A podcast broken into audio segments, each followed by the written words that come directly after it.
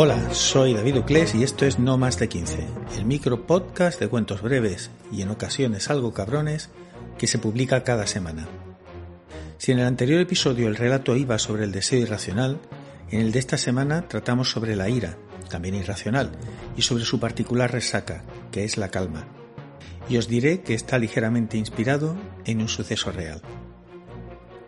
Hoy os contaré un retraso más. Intentó no desesperar. El avión salía con retraso, otra vez. Las excusas casi nunca eran las mismas. Motivos técnicos, viento en la pista de llegada, niebla en la de salida, tráfico aéreo. Siempre imaginaba a alguien en las oficinas de la compañía aérea inventando nuevas excusas para hacer pasar la normalidad por sucesos excepcionales. Porque era estadísticamente imposible que casi siempre que él volara sucediera algo que provocase un retraso. Las otras opciones que pasaban por su mente eran que el universo estaba conjurado en su contra o que la santa patrona de la aviación le tenía ojeriza. Aquella mañana le pareció especialmente molesto, ya que había tenido que madrugar mucho tras apenas haber dormido por otro retraso la noche anterior.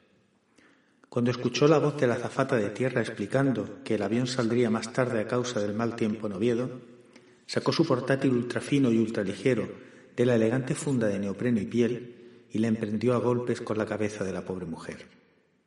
Todo fue muy rápido. El ataque, la detención y el encierro. Pero en aquella oscura habitación en la que le confinaron, se sintió a salvo del universo y de las compañías aéreas y por fin logró dormir despreocupado de horarios y puertas de embarque. Hasta aquí el relato de esta semana. Como siempre, tenéis disponible el podcast en las principales plataformas, iVoox, Apple, Google, Amazon, Spotify y ahora también en Podimo.